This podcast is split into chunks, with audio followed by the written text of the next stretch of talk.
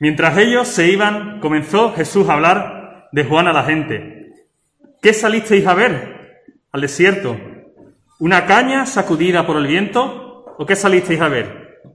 ¿A un hombre cubierto de vestiduras delicadas? Los que llevan vestiduras delicadas en las casas de los reyes están. Pero, ¿qué salisteis a ver? ¿A un profeta? Sí, os digo, y más que profeta, porque este es de quien está escrito, yo envío mi mensajero delante de ti, el cual preparará tu camino delante de ti. Amén. Buenos días a todos, todos los que estáis aquí, todos los que estáis allí, en casita. Es un placer poder disfrutar todos de un día más.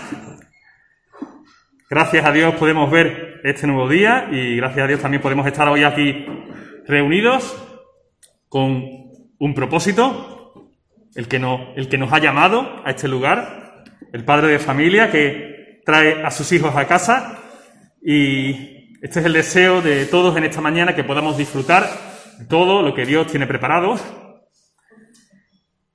Y buscando texto para introducir el culto, me acordé de esta frase sobre todo, ya del texto también. No, sé si me acuerdo del texto, me acordé de la frase. ¿Qué salisteis a ver? Esta fue la pregunta que Jesús le hizo a la gente sobre Juan el Bautista. ¿A quién salisteis a ver? En esta mañana todos podemos hacernos, yo desde aquí hago la pregunta, ¿qué hemos salido a ver? ¿A qué hemos venido o a quién hemos venido a ver? ¿Al pastor? ¿Vinisteis a ver una caña sacudida sobre el viento? ¿A hombres imperfectos? Que lo son. Jesús les dijo, ¿qué, de nuevo, qué habéis venido a ver? ¿A reíros de un loco vestido de pieles? ¿A quién habéis venido a ver? Jesús declaró que Juan, en este caso, era el enviado por Dios que traía el mensaje divino.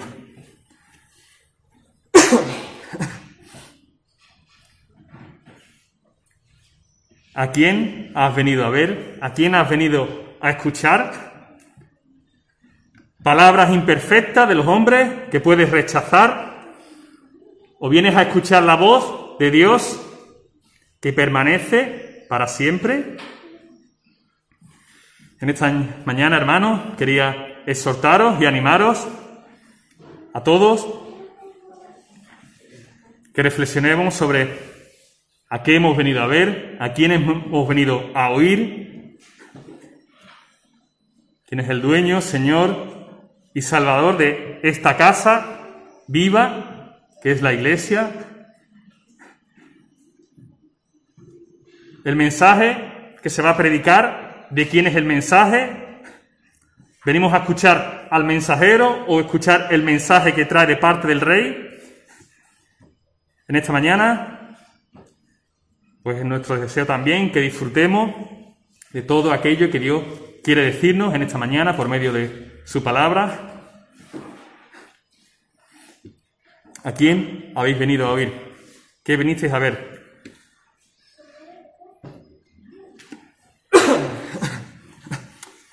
Vamos a orar. Padre bendito, gracias, Señor, por habernos permitido de nuevo ver este, este nuevo día, Señor, por traernos aquí a tu casa, Señor. Tú eres el que nos traíste, el que nos adoptaste, que nos incluiste dentro de tu familia, Familia que pagaste con tu sangre, dando tu vida por cada uno de nosotros, Señor. Te damos las gracias infinitas, Señor, por tantas bendiciones que tú nos das, que nos has dado, Señor. Y en esta mañana, Señor, te pedimos que nos ayudes a escuchar tu voz, Señor. Escuchar tu palabra, aquella palabra viva, aquella palabra que tiene poder, aquella palabra que aquel que la oye, como tú dices y cree, tiene vida eterna y es salvo, Señor. Ayúdanos a disfrutar en esta mañana de los hermanos, de ti y de tu bendita palabra, Padre. En tu nombre precioso, amén.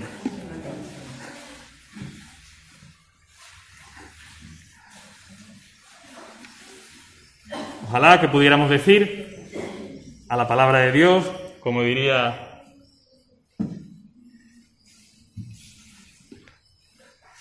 el profeta Samuel, habla Señor, que tu siervo escucha, y en esta mañana es nuestro deseo que, que Dios nos hable. Bienvenidas. Nos alegramos mucho de ver a Roberto, nos alegramos mucho. Eh, estamos orando como, bueno, Sonia sí se lo decimos también, por, el tema del trabajo, siempre seguimos orando, nos alegramos que aunque ahora mismo estás trabajando por un tiempito, pues seguimos orando por ese tema, ¿vale? Por la familia.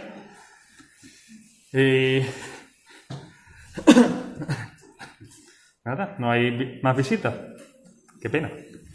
Bueno, pues nada, saludar de nuevo a todos los que estáis en casa, ya sea por motivos de salud o por otros motivos, los que están trabajando. Y vamos a hacer una lectura que se encuentra en Lucas 4, del 1 al 13. Lucas 4, del 1 al 13.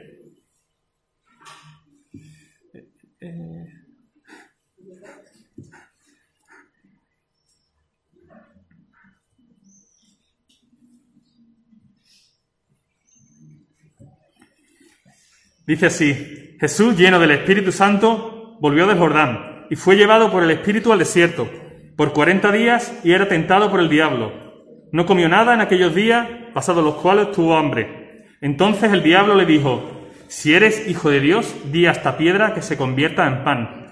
Jesús respondiendo le dijo, escrito está, no solo de pan vivirá el hombre, sino de toda palabra de Dios. Luego lo llevó el diablo a un alto monte y le mostró en un momento todos los reinos de la tierra. Le dijo el diablo, a ti te daré todo el poder de estos reinos y la gloria de ellos, porque a mí me ha sido entregada y a quien quiero la doy. Si tú, postrado, me adoras, todos serán tuyos. Respondiendo Jesús le dijo, Vete de mí, Satanás, porque escrito está, al Señor tu Dios adorarás y solo a Él servirás. Entonces lo llevó a Jerusalén, lo puso sobre el monte, sobre el pináculo del templo y le dijo, Si eres hijo de Dios, tírate de aquí abajo pues escrito está, a sus ángeles mandará acerca de ti que te guarden, y en las manos te sostendrán para que no tropieces con tu pie en piedra. Respondiendo Jesús le dijo, dicho está, no tentarás al Señor tu Dios. Cuando acabó toda tentación el diablo se apartó de él por un tiempo. Amén.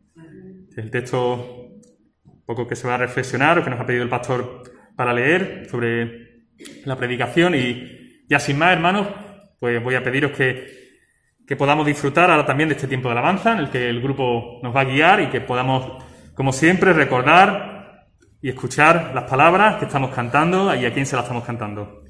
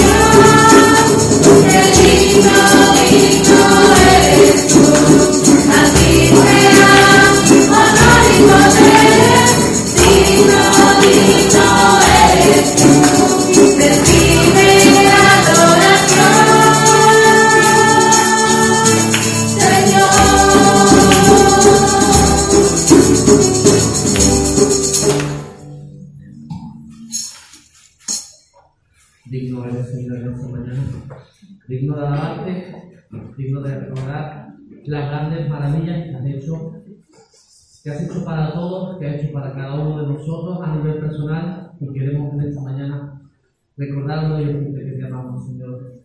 Muévete en libertad en nombre de Jesús. Amén.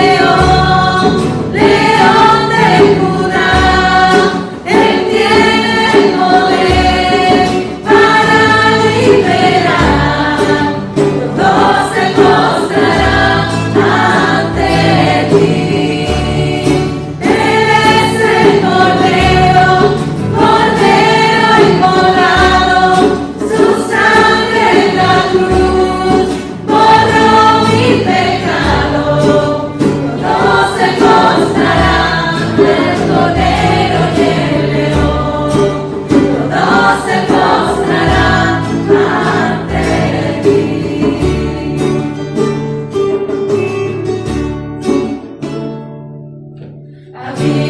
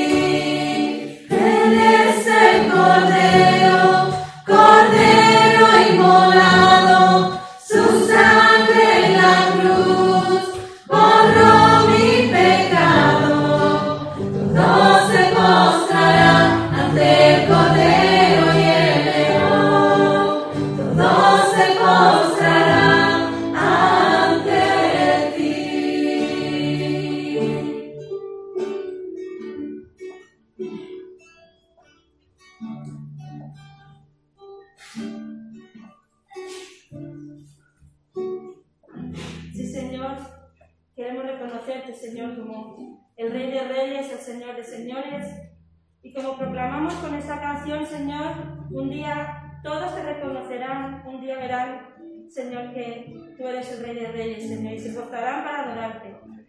Señor, queremos adorarte, Señor, queremos glorificarte porque eres un Dios grande, un Dios poderoso, Señor. Gracias por lo que haces en nuestras vidas, Señor. Te rogamos que sigas trabajando, Señor, para hacer lo que a ti más te agrada, Señor.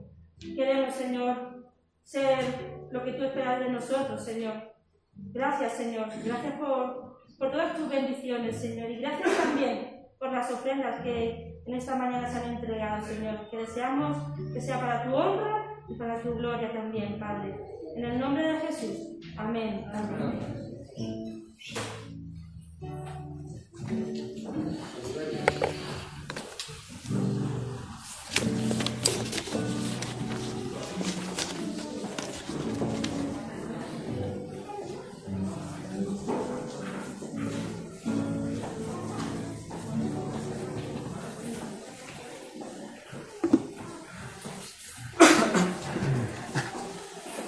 Damos gracias al, al grupo de alabanza por dirigirnos en este precioso tiempo. Qué bonita canción, como decía Jesús. Nuestro Señor es un cordero que se sacrificó, cordero indefenso. Pero luego, después de ser cordero, volvió a su lugar y es el, el león ante el que todos se postrarán. Qué bonito. Bueno, damos la gracia a, los hermanos que tienen un nuevo ministerio en la iglesia, que es el ministerio de la campana. Ministerio de la campana, porque siempre le quiero dar las gracias a aquellos hermanos del ministerio de la campana, pero se va Sally, siempre se va antes de que termine el culto, siempre se va. Sally nuevamente se pone ahí. Te damos las gracias, Sally, por siempre acallar la campana, que es, tú siempre te pones ahí para cerrar la puertecita, hoy te ha quitado el sitio Antonio, pero Damos las gracias a los hermanos que están abriendo, cerrando, abriendo, cerrando para callar a las campanas. pues ya, sin más hermanos, vamos paso al tiempo de la palabra, que en esta mañana la lleva nuestro pastor Rubén. Rubén, es tu lugar.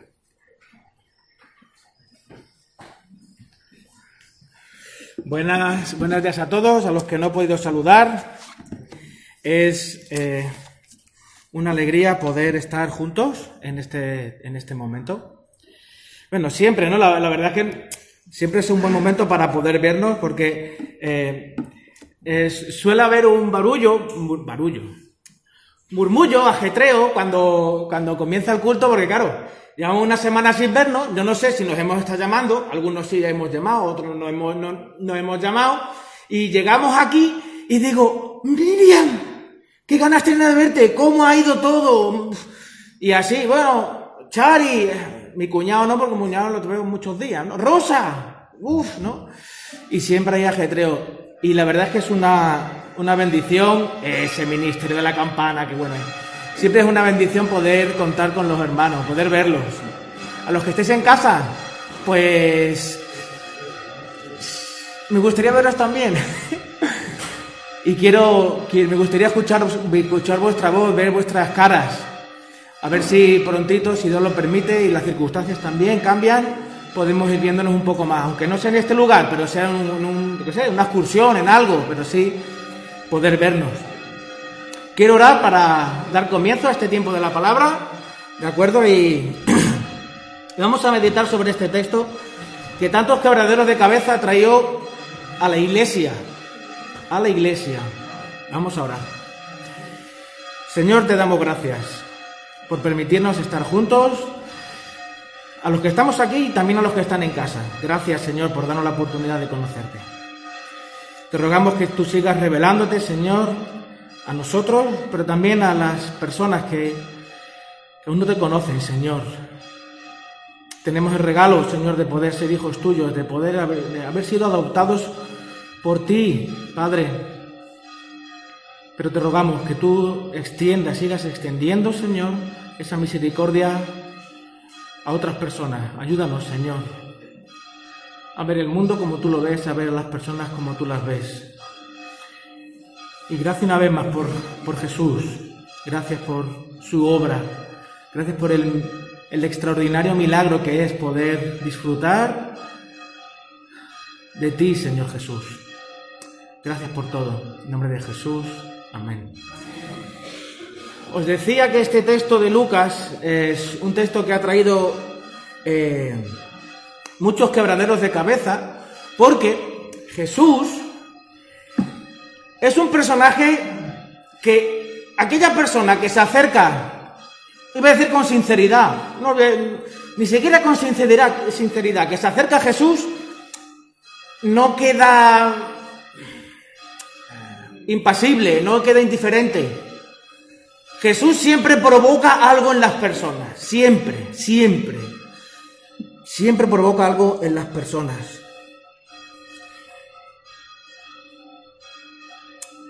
Algunos los aman y otros los aborrecen. Unos opinan que fue un revolucionario, otros que fue un gran maestro. Y quiero poner, le voy a pedir a Pablo que ponga una, unas imágenes. ¿Con cuál te sientes identificado? El arte, pues se ve que ahí claramente que el arte ha intentado plasmar pues hay algo, tiene que haber dos fotos más, Pablito. No sé si saldrán. Deberían. Ahí está. El arte más clásico. Luego tenemos eh, cuando el, arte de, nuevo empezó a encontrarse con Jesús y lo plasmó de forma diferente. Luego tenemos al Jesucristo Superstar. Y por último, Jesús, que es la iglesia? La iglesia es Jesús. La, eh, la, iglesia es Jesús, Jesús es la iglesia. ¿Con cuál te sientes más identificado? Y, y podría, seguir, a ver, podría seguir poniendo. Los hay cantantes que han, que, han, hablado de Jesús, U2 canta a Jesús, eh, y otra gente canta de Jesús. No hace falta que sean cristianos. Porque cuando uno se acerca a Jesús, al fin y al cabo, encuentra afinidades o discordancias con Jesús y terminas quedándote con el Jesús con el que tú más te identificas. Cada generación que ha pintado y esculpido a Jesús, lo pinta, lo esculpe, lo canta según la percepción que tiene de él. Y es fácil hacerse una imagen de Jesús, pero que no coincida con el Jesús que nació de María, con el que fue presentado en el templo, un Jesús hecho a tu imagen y semejanza, un Jesús moldeable, un Jesús que se ajusta a mí. Pero no es el Jesús de los evangelios, no es el Salvador del que habla Lucas. Voy a leer otra vez el texto, Jesús, lleno del Espíritu Santo, volvió al Jordán y fue llevado por el Espíritu en el desierto por cuarenta días, siendo tentado por el diablo, y no comió nada durante esos días, pasados los cuales tuvo hambre. Entonces el diablo le dijo, si eres hijo de Dios, di a esta piedra que se conviertan en pan. Jesús le respondió, escrito está, no solo de pan vivirá el hombre. Llevándolo, llevándolo a una altura, el diablo le mostró en un instante todos los reinos del mundo. Y el diablo le dijo, todo este dominio y su gloria te daré, pues a mí ha sido entregado. Y a quien quiero, se lo doy. Por tanto, si te postras delante de mí, todo será tuyo. Y respondiendo Jesús, está escrito, escrito está, al Señor tu Dios adorarás y a Él solo servirás. Entonces el diablo le llevó a Jerusalén y le puso sobre el pináculo del templo y le dijo, si eres Jesús, si eres hijo de Dios, lánzate, lánzate ahí abajo, desde aquí arriba, lánzate ahí abajo. Pues escrito está, a sus ángeles te encomendará para que te guarden y en las manos te llevarán. No sea que tu pie, ese pie, con esa sandalia tan bonita, tropiece en tierra. Respondiendo Jesús le dijo, se ha dicho, no tentarás al Señor tu Dios. Cuando el diablo hubo acabado toda tentación, se alejó de él esperando un tiempo oportuno, otra oportunidad, otro momento en el que pueda acercarse al Señor, a Jesús. ¿Por qué este texto ha traído tanto de, cabeza a la iglesia? Y no me voy a meter en eso, porque esto es, es perder el tiempo. Porque ¿quién, eh, ¿quién fue tentado aquí? ¿Jesús hombre o Jesús Dios? ¡Uh! Y ya la, cuando empiezas a, meterte ahí, tu cabeza explota. Lucas no se mete. Si Lucas no se mete, ¿yo qué voy a hacer?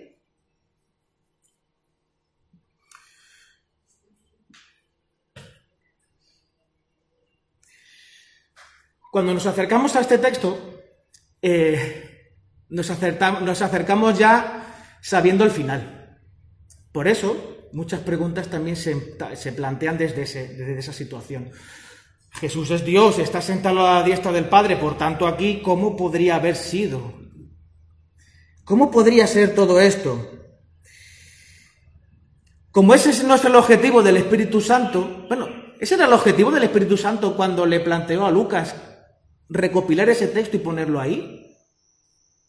No, si no, hubiese explicado más, pero no, no dice nada más.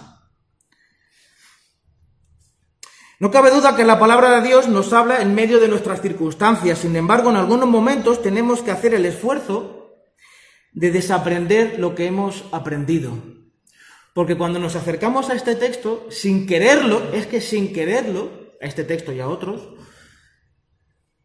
nos vienen todas la, todo lo que ya sabemos, todas las imágenes, porque cada uno tiene un Jesús en su vida, todas las imágenes que tenemos de Jesús, todo lo que sabemos de Jesús.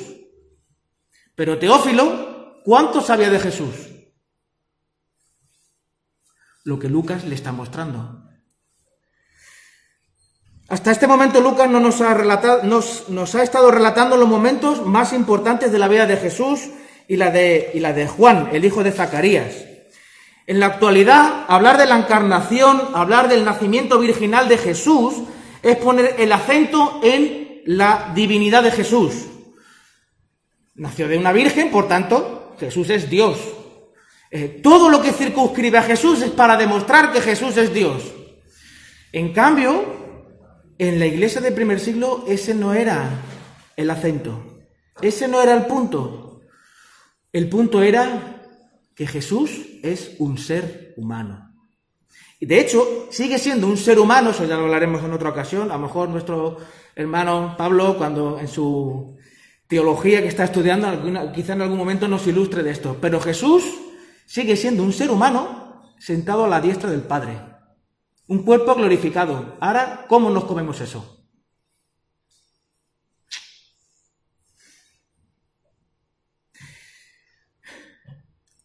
Sin embargo, cuando leemos con atención e intentando desaprender lo que se percibe, el empeño de Lucas es mostrar que Jesús es un ser humano.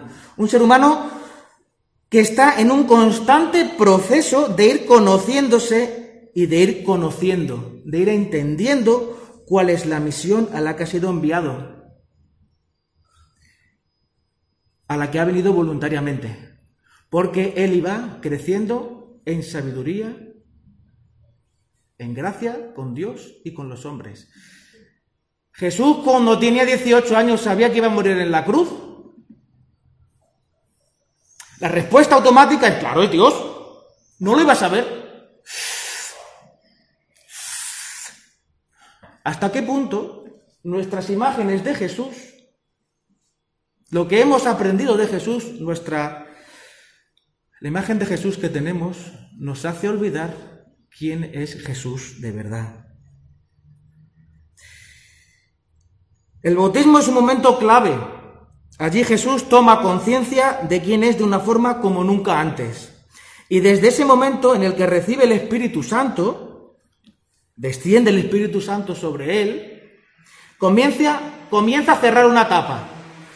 Desde ese momento comienza su vida pública, pero no empieza justo en ese momento, empieza a partir de ahí, va culminándose hasta que llega a Nazaret, que lo dice en este propio capítulo, en el versículo 16. ¿Es tan fácil perdernos en el mundo de las ideas o, en el mundo de los sentimientos? Porque las imágenes de Jesús, hay algunos Jesús que tú dices, este Jesús es un cachondo, es Jesús superstar es un cachondo, el Jesús que está aquí, el otro, el de muchos colorines, ese Jesús da pena, en lugar de sentirme, o sea, de, querer que Él me salve, lo que me dan ganas es de yo salvarlo a Él y, bajarlo de la cruz. El otro Jesús es un Jesús que parece que nunca, nunca ha roto un plato con la mano así. Y el otro Jesús es un Jesús de piedra que parece que ni siente ni padece. Por eso, para no perdernos, vamos a tratar tres temas. El desierto, las tentaciones y la vuelta a la batalla, el versículo 13. El desierto es un lugar impresionante. Yo no sé si alguno de aquí habéis podido ir al desierto. Yo nunca he ido al desierto. Bueno, he estado en Almería, que bueno, en algunas zonas es bastante árido, pero nunca he estado en el desierto. Pero cuando, sí recuerdo, cuando fuimos a Guinea, sobrevolamos el desierto. Y es impresionante. Es impresionante el desierto. Es una, es un mar de arena ondulada.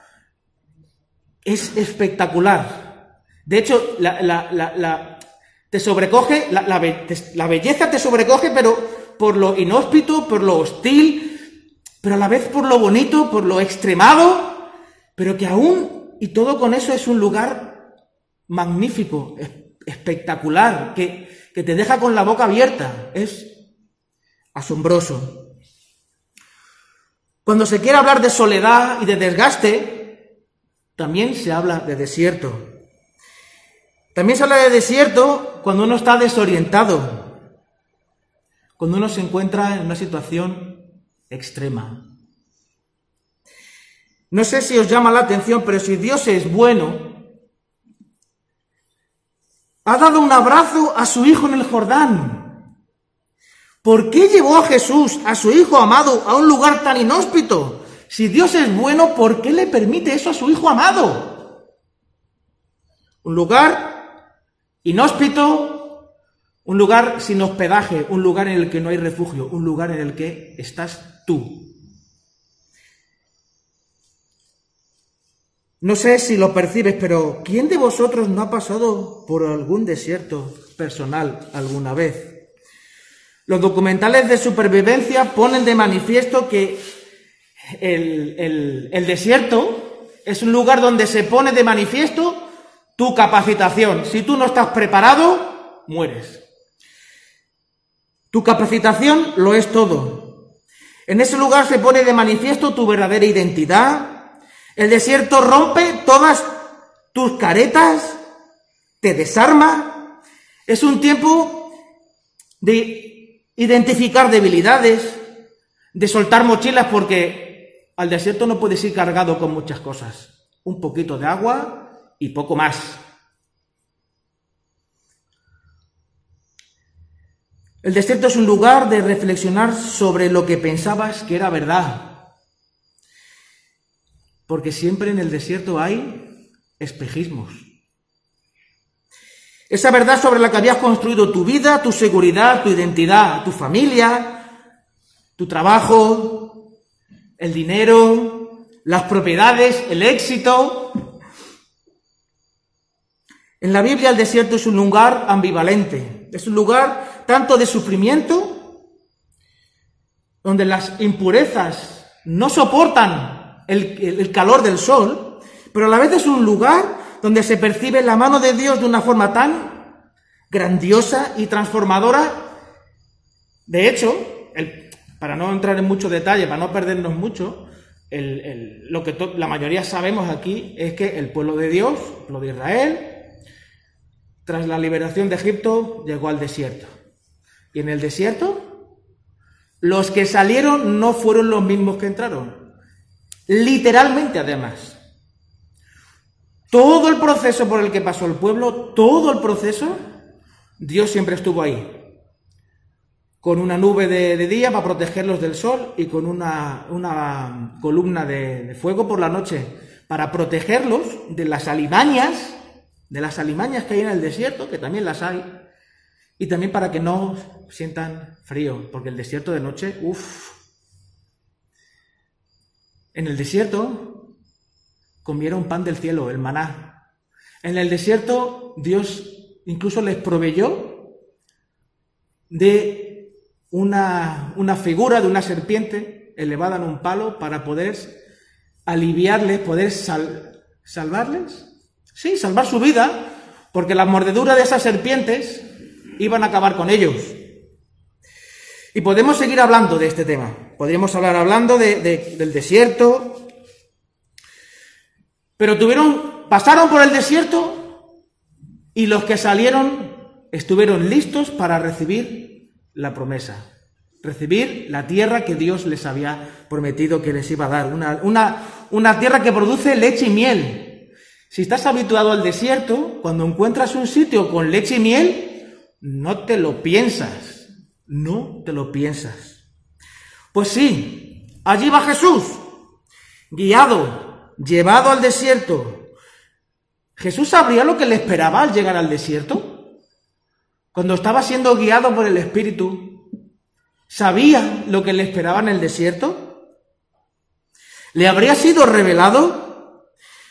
Y una vez más, la respuesta que se nos ocurre para calmar la tensión interior, sí, claro, era Dios, no lo iba a saber.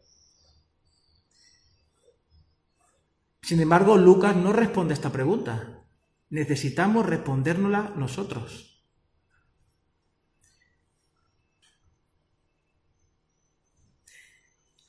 Lo que Lucas sí está tratando de responder es la pregunta que nos está haciendo y está haciendo a Teófilo desde el principio. ¿Quién es este Mesías? ¿Quién es este Salvador? ¿Quién es este niño? Que alrededor de él están sucediendo cosas impresionantes, pero este niño es un niño, no ha hecho nada especial, lo único, o sea, se perdió un día y ya está. No en Nazaret no hay un cementerio con toda la gente que mató a Jesús probando sus poderes, ni tampoco hay una pajarera llena de los pajaritos que hizo Jesús. Todo eso es prensa amarilla de los evangelios gnósticos. El evangelio no dice nada de eso. Jesús fue un niño, un ser humano. Pues después de estar de ayuno, el diablo, el engañador, en el sentido de seductor, de sutil, hábil con sus palabras, se acerca a Jesús y le sugiere. Le comenta que, como tú puedes, no es necesario que pases hambre. No tienes necesidad de seguir hambreando. Ya que puedes, hazlo. No eres tú el Hijo de Dios. No te lo acaba de decir hace pocos días. Chiquillo, ¿qué necesidad tienes de estar así? Nadie te ve. Nadie se va a dar cuenta. ¿Estás dónde? ¿En la plaza de Jerusalén? No, no, no, no. Estás aquí en un desierto. Nadie te ve. Además estás pasando por necesidad. Piénsalo, Jesús. Piénsalo.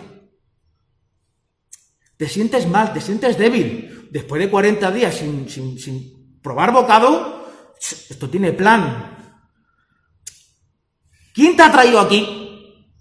Bueno, no me respondas. Tú no te preocupes, que tu padre lo entenderá. Tú puedes, tienes hambre, chiquillo. Estás en una situación desesperada y lo necesitas. Una invitación tan sutil como la que le hizo a Adán y a Eva. Tan sencilla. Si es que ¿Quién no, quién, no lo haría? A ver, poneros mi situación. Poneros mi situación. ¿Quién no lo haría? Si tú pudieras, tú no lo harías. Pues esta invitación de Satanás así tan...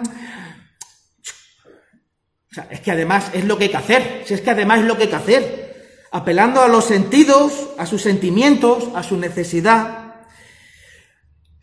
El demonio está apelando a su autosuficiencia, a su autodeterminación. Juro que no volveré a pasar hambre. ¿Os acordáis de esa frase, no?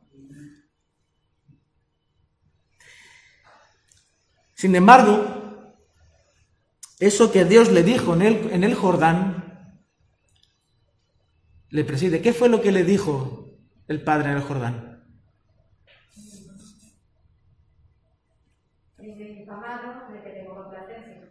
Tú eres mi hijo amado. Yo te amo. Tú eres tu identidad. Aférrate a lo que eres. Eso que tú eres, Jesús lo tiene clavado en la mente y en el corazón. Tú eres mi hijo amado, yo voy a cuidar de ti, yo voy a darte todo lo que necesitas.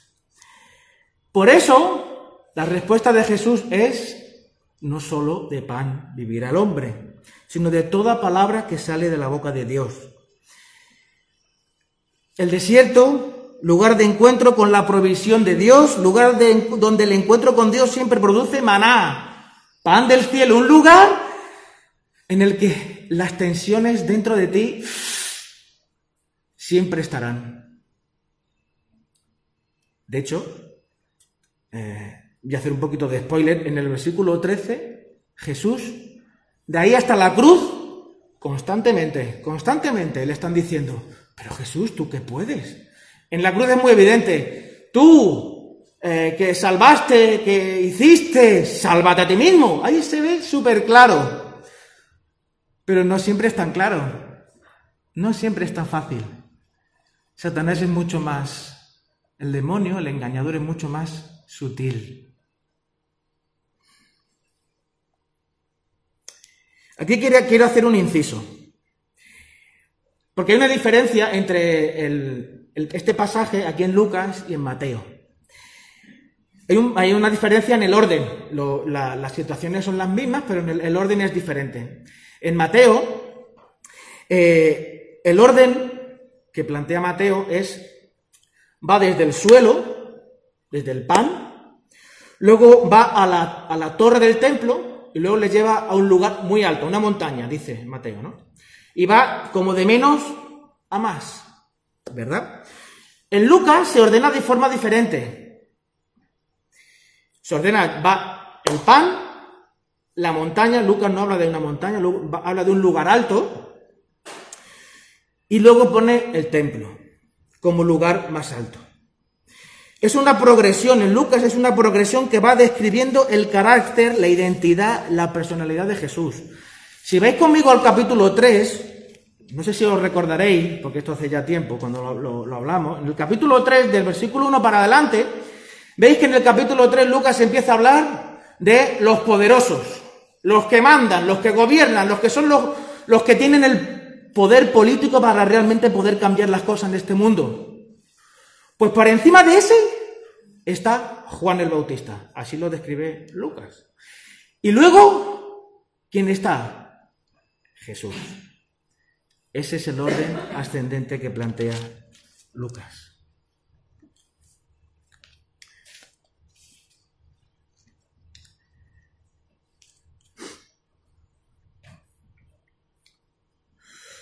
Poder político, poder religioso y el verdadero poder que realmente puede cambiar las cosas. Jesús, el Salvador de todos. Cuando entramos en la segunda tentación, pone de manifiesto uno de los imperativos de la misión de Jesús. El poder político para poder cambiar, para poder cambiar el mundo. Todo este dominio y su gloria te daré de los reinos del mundo es llamativo observar cómo el demonio afirma poseer el, patrimonio que le otorga una fuente de fuerte influencia sobre los reinos. Esto me ha sido dado, me ha sido entregado. La pregunta que podríamos hacernos es, pero ¿quién te ha dado a ti eso? Oye, ¿quién te ha dado a ti eso? ¿Cómo te ha sido otorgado? ¿Tú qué has hecho? Y podríamos entrar una vez más ahí en un fangal del cual es complicado salir. ¿Y por qué no nos vamos a meter? Porque Lucas no responde a esas preguntas. Lucas no dice nada. Porque si se empieza a meter ahí, muy posiblemente le hubieran sacado del objetivo principal. Porque lo que está sobre la mesa es qué va a decir Jesús ante esta oferta. Él recibirá el poder para transformar el mundo, para hacerlo más justo. Es el Hijo de Dios. Seguramente Satanás el demonio en este caso, le estaba cantando a Jesús, Jesús, si tú tuvieras una escoba, ¿cuántas cosas no barrerías? Si tú eres el Hijo de Dios, si tuvieras el poder suficiente, ¿cuántas cosas no podrías hacer? Justicia, justicia social, libertad a los oprimidos, una sanidad para todos, una, como dice la Constitución española, los gobernantes están para la felicidad, para darle, otorgarle felicidad a su pueblo, para que lo seamos felices. Justicia, libertad, igualdad, fraternidad. Nunca más confiar en el gobierno de un ser humano normal. Tú eres el Hijo de Dios. Los demás no tienen de idea. Tú eres el Hijo de Dios. Seguro que tú lo puedes hacer mejor que nadie. Hazme caso, le dice el demonio. Sigue tu instinto. ¿Qué te dice el corazón? Te ofrezco la oportunidad de poder cambiar el mundo, de salvarlo, de transformarlo, de hacer algo diferente. Lo único que te pido es que aceptes mi consejo y lo sigas. No tiene nada malo. ¿Qué tiene de malo eso? Jesús respondió, al Señor tu Dios adorarás y a Él solo servirás. Ay, ya sé, ya sé que Dios es para ti lo más importante. Para ti la palabra es el centro de tu vida. Ya entiendo, ya entiendo. Y entiendes que lo que tu padre quiere de ti es que te conviertas en el Mesías, en un libertador esperado para tu pueblo, ¿no? Tú no quieres cambiar el mundo, tú quieres... Tú eres más humilde, más sencillo. Tú no, no tienes esas aspiraciones, lo entiendo, lo entiendo Jesús. Pues mira, ya lo dice la palabra. Vete ahí al... Súbete en lo alto de la torre de la parroquia de la O. Súbete ahí Y ya verás cómo ese Padre que tanto te ama, cómo ese Padre que está 100% contigo siempre, cómo ese Padre que nunca te defrauda, cómo ese Padre del cual tú, tú estás depositando toda tu confianza, tú tranquilo que no te va a pasar nada. Además, mira, mira Jesús, yo no sé si lo habrás leído Jesús, pero en el, en el Salmo 91, versículos 11 y 12, dice, a sus ángeles te encomendará para que te guarden y en las manos te llevarán, no sea que tu pie tropiece en piedra. Jesús, Rubén, puedes estar tranquilo. No va a pasarte nada.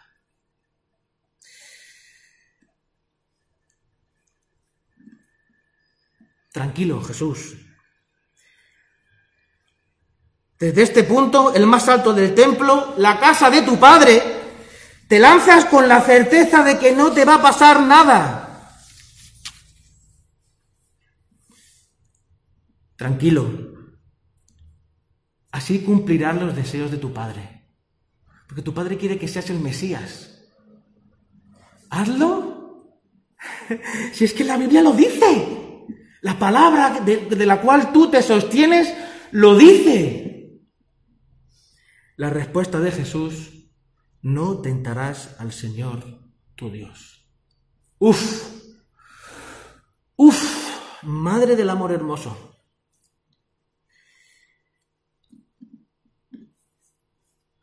¿Que es que Jesús era Dios? Seguro, o sea, yo estoy seguro, segurísimo.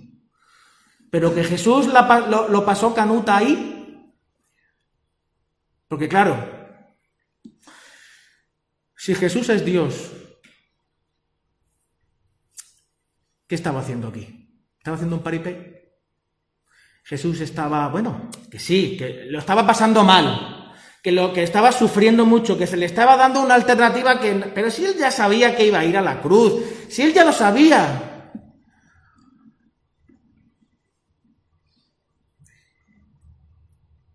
La respuesta de Jesús, no tentarás al Señor tu Dios.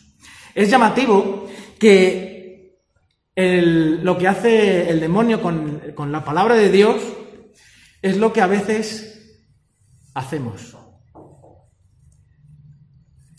Nos acordamos, mencionamos, cuando estamos en el desierto, en ese lugar en el que lo blanco y lo negro no es tan evidente, en el que tú sabes que dentro de ti hay algo, pero, hombre, si esto el Señor es lo que quiere, el Señor quiere darme una casa, el Señor quiere que yo le dé de comer a mi familia, el Señor quiere, claro, claro que sí, claro que sí.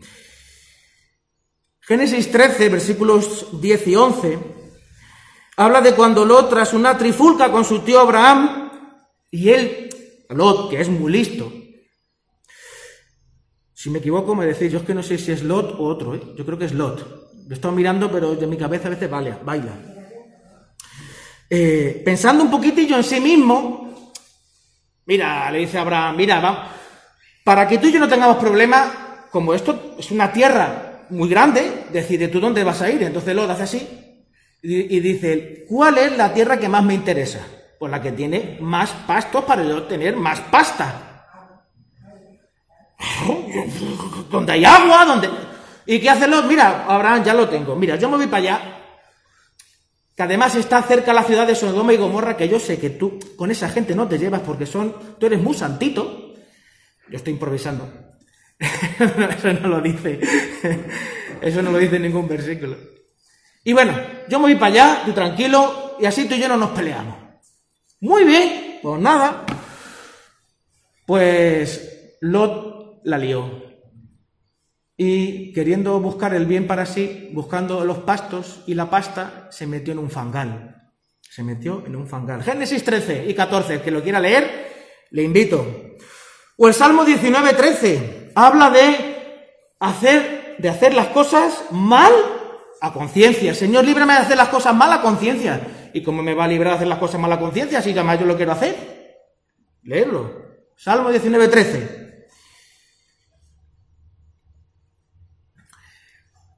Este salmo me recuerda, me recuerda a mí, me recuerda mucho a mí. Me recuerda a mí porque yo le pedí al Señor yo quería tener una moto. ¿Os acordáis, no? O los que sois viejos, viejos como yo, ¿os acordáis? Yo quería tener una moto. Y yo le pedía, Señor, quiero una moto. Señor, si me das la moto, te prometo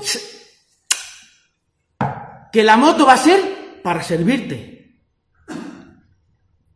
Pero solamente le servía la moto en la reunión de jóvenes y los domingos. El resto de la semana era para mí.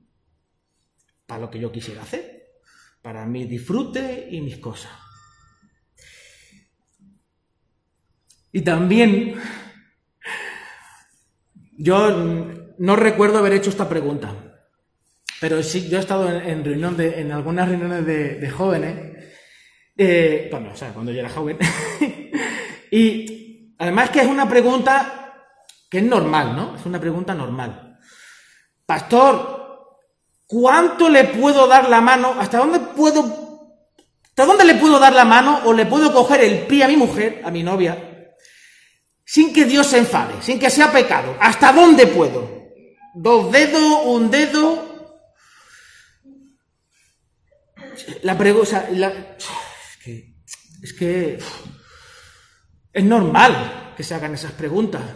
Porque ¿dónde está su corazón? ¿En agradar a Dios? No en agradarse él o ella. ¿Hasta dónde puedo? ¿Hasta dónde? No tentarás al Señor tu Dios. Qué difícil, qué difícil, qué difícil es todo. Por no decir imposible. ¿Cómo puedo llegar a donde quiero llegar sin ofender a Dios? Lucas pone de manifiesto que Jesús disponía de las mismas herramientas que nosotros un ser humano frente a frente con aquello que le puede hacer caer. Porque si a Jesús las tentaciones no le pueden hacer caer, no podía salvarnos. ¿Es posible que Pablo dedujera de este pasaje que Jesús es el nuevo Adán que sí venció al pecado y a la muerte? La respuesta para vosotros. Os voy a hacer un poco de spoiler, pero si leéis el Evangelio, así un poco de forma rápida, podréis ver, podréis observar que en la vida de Jesús hay momentos altos y momentos bajos. Los momentos altos son aquellos en los que no cabe duda de su identidad divina, de su relación especial con el Padre. Tú eres mi Hijo amado. La lección de los doce, ¿os acordáis? Subió a un monte alto, allí estuvo orando y cuando bajó como, como, como Moisés, tenía claro cuáles eran los que tenía que escoger. la transfiguración y un montón más. Los momentos bajos son aquellos en los que hay un ambiente de lucha, hostilidad, confrontación con algún endemoniado. Y la pregunta que hay constantemente es, si tú eres, si tú eres quien dice ser, ¿qué haces, qué haces que no haces milagros y oras como los otros discípulos de Juan? Si tú eres quien dice ser, ¿qué haces el sábado haciendo cosas que no se hace el sábado? Si tú eres quien dice ser, ¿qué haces sentándote con esa gente que son mala gente. ¿No debería de ser la vida de Jesús una vida estable, una vida equilibrada sin altos ni bajos? La vida de Jesús es la vida de Rubén. Refleja la vida de Rubén.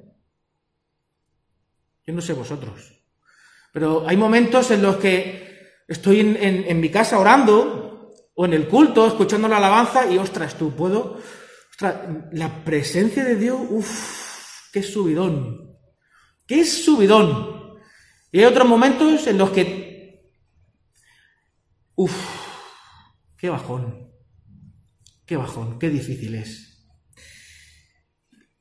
Qué difícil es todo.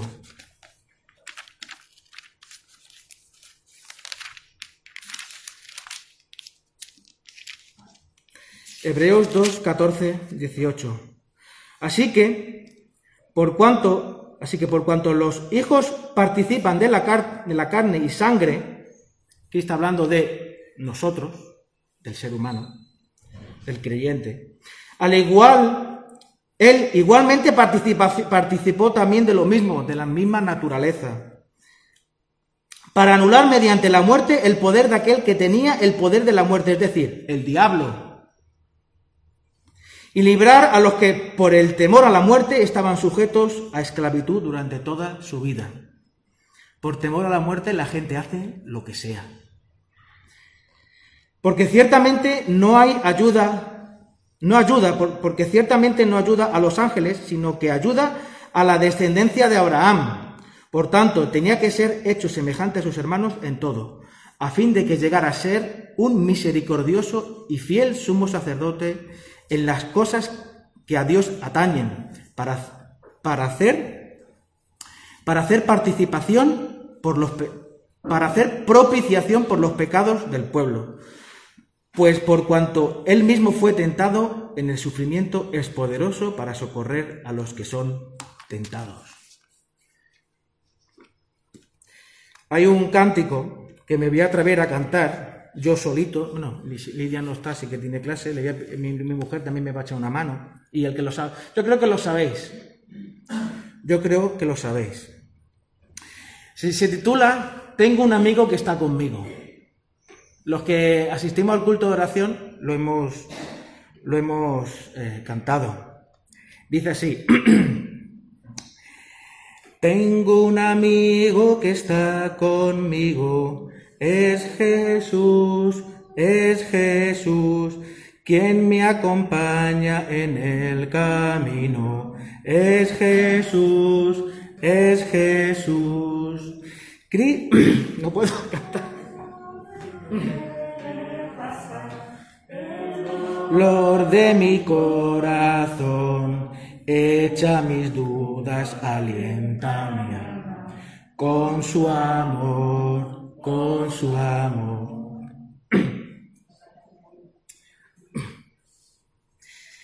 Ay, me, da, me dan los calores de las emociones. Y sigue, el cántico es muy cortito, el cántico sigue. Y no lo voy a seguir cantando porque no, es que no lo puedo cantar. Si estuviera aquí mi prima y eso me echaría una mano, pero más mano, porque aquí el don de cantar no es lo mío. Jesús sabe, Jesús lo sabe. Jesús está contigo siempre. Hay un hay una idea que sobrevuela la mente de muchos de nosotros, ¿no? Que cuando estoy mal, cuando la he liado, cuando he pecado, cuando pues Jesús está ahí. Cuando estás tentado para hacer algo que no deberías, porque además lo sabes, es que lo sabes. Jesús está ahí. acude a Él, acude a Él. Esa es la invitación de Lucas. Esa es la invitación de Lucas. En Jesús está la respuesta. Parece que siempre es lo mismo, ¿no? Pero ¿cuánto cuesta enterarnos? Conozco una familia que le repite a sus hijos todos los días, niño, desayuna, niño, vístete. Eh, y vosotros que también sois padres, ¿cuánto no le habéis repetido a vuestros hijos? Que yo sé esto, que además es por tu bien, que a mí, que tú vayas desnudo por la calle, no me gusta, pero, hombre, que es por tu bien, vístete que te, te tropieza y te hace daño, para la ropa está para algo. Y etcétera, etcétera. En Jesús vemos claramente cómo Dios se acerca y se compadece. Y se compadece hasta un nivel del cual no tenemos ni idea.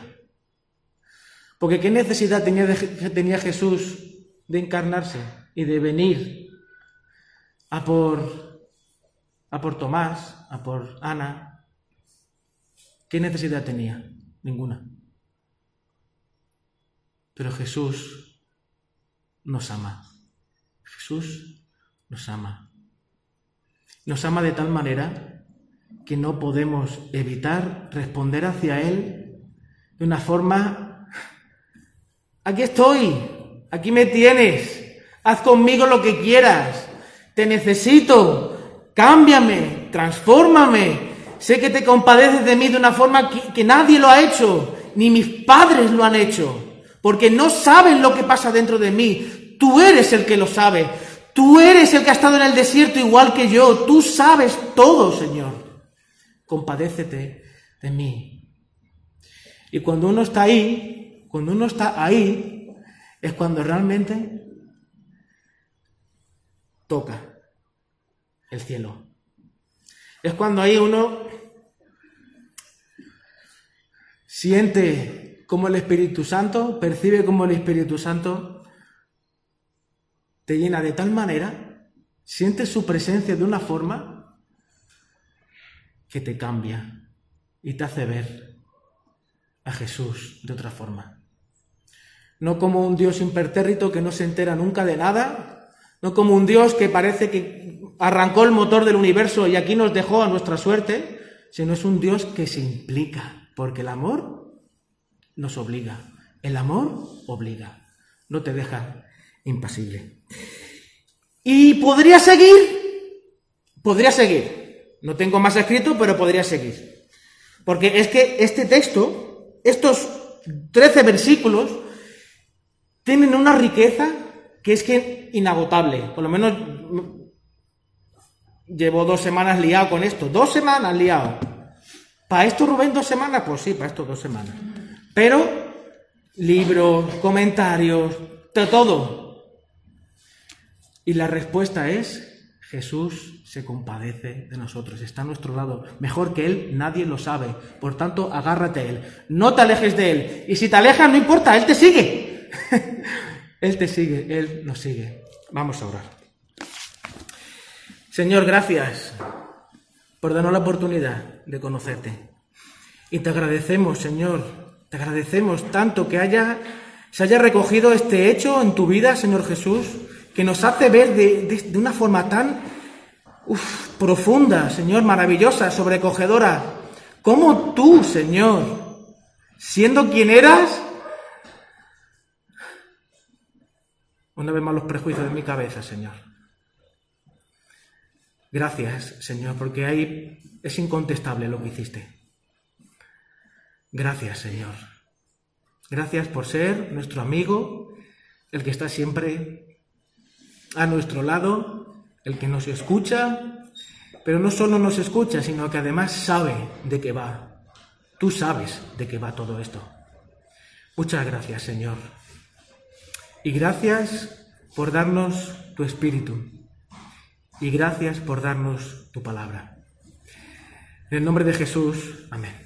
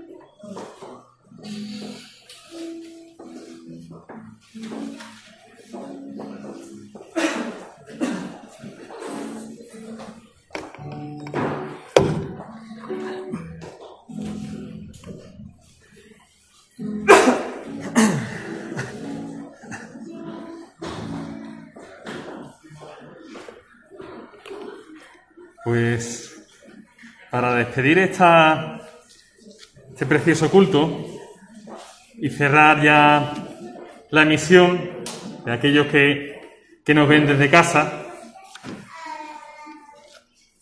voy a darle las gracias a aquel que ha permitido que, pues, que hayamos podido disfrutar de estas preciosas alabanzas, de ese precioso mensaje que hemos podido disfrutar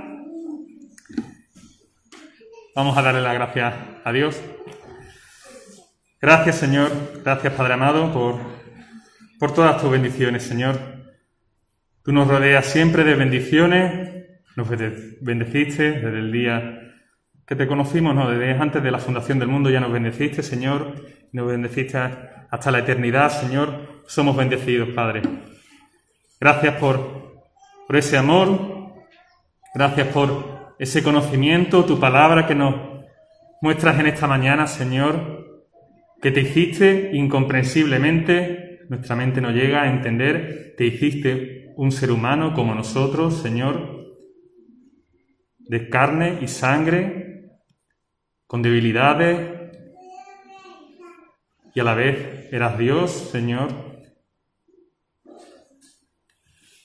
Igual que no comprendemos ese amor que te llevó a eso, a hacerte uno más, a humillarte, a ser despreciado por todos, a morir por todos los que te acusaban y te maldecían. Ese amor también es incomprensible para nosotros, Señor. Gracias por, por ser como eres, Padre, por no dejarnos, sino siempre buscarnos, Padre. Gracias, Señor, por iluminar nuestras vidas cada día con ese amor. Ayúdanos a ser agradecidos cada día por ese amor y poder transmitir como tú quieres ese amor a otros, Padre bendito. Gracias por todo lo que tú nos has dado en esta mañana, en tu nombre precioso. Amén. Pues a los que están en casa les decimos bye bye, eh, que tengan buena semana, buena tarde de domingo y algunos nos vemos el martes en los estudios, otros nos vemos los jueves en la reunión de oración y ya iremos informando si nos vemos el día 1 de mayo, que es sábado, si se organiza y si quiere, pues se puede hacer una salida y si no, pues nos veremos el, el domingo siguiente, si Dios quiere. Que tengan una buena semana, que Dios os bendiga